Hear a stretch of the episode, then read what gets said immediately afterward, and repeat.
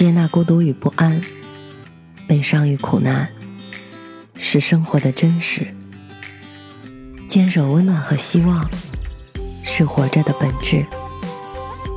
我相信，胸中装满深切的爱，生活就会灿烂千阳；内心保有沸腾，世界会为你绽放。愿我们都能在不期而遇的温暖中，满怀生生不息的期望。晚上好，我是 Mandy。今天的故事来自魅旅之。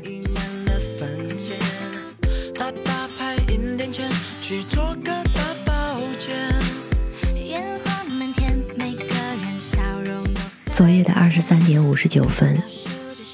到十二点零一分这个时间段，你在干什么？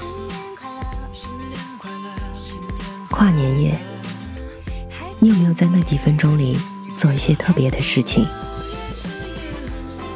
比如双手合十许愿，比如和身边的家人合唱一首歌，比如放烟花，或者是打一个跨年电话。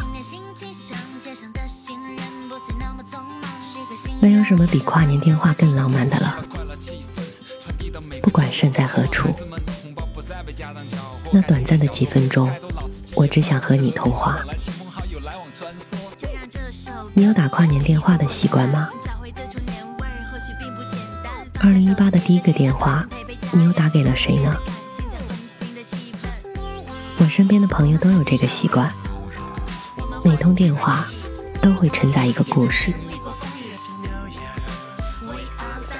我的一个女朋友告诉了我一个青春期的故事。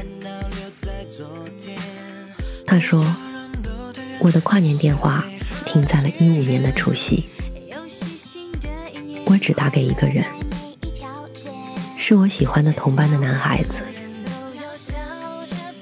跨年电话起源于一个玩笑，我跟他打赌，他输给了我，他闭上眼睛准备接受惩罚。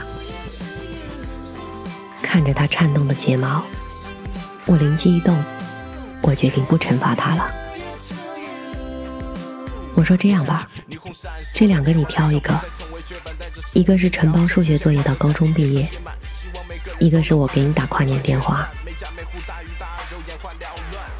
我特别紧张，这样小心思暴露的也太明显了。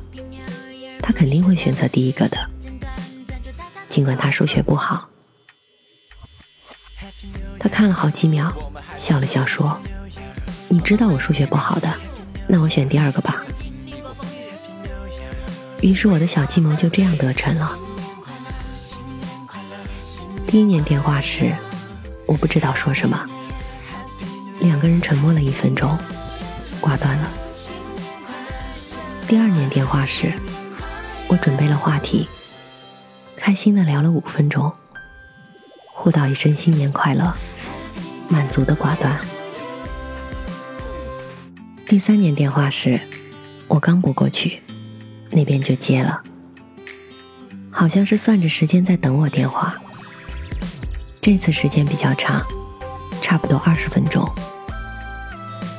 我站在阳台上，挂电话时手都快僵了。第四年电话时，接起的声音很冷漠。也不搭话，最后说：“已经打了四年了，那个赌约到期了吧？”我嗯了一声，挂断了。后来就没有后来了。从共同的朋友那里得知，不知道什么时候他已经有女朋友了，我就再没打扰过他。跨年电话也冻结在那年的除夕。后来我逐渐舍弃了这个习惯。我已经打了七年的跨年电话，你相信吗？另一个朋友说。我好奇的问：“谁呀？这么久？”他故作神秘的说：“一个朋友，已经认识十年了。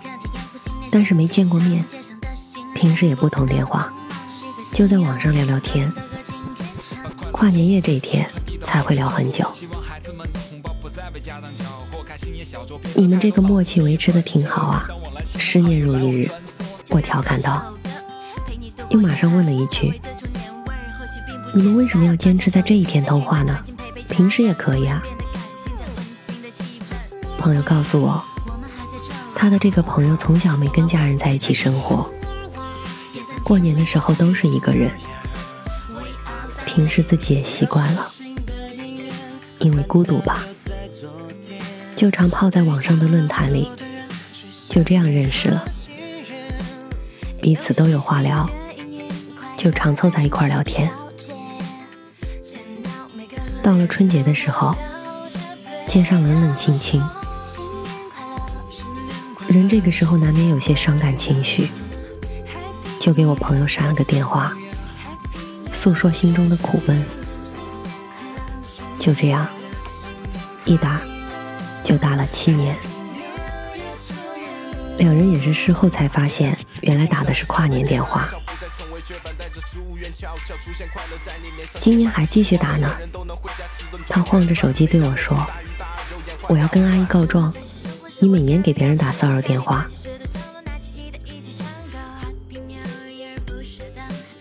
二零一八年，有人给你打跨年电话吗？你们之间又有什么样的故事呢？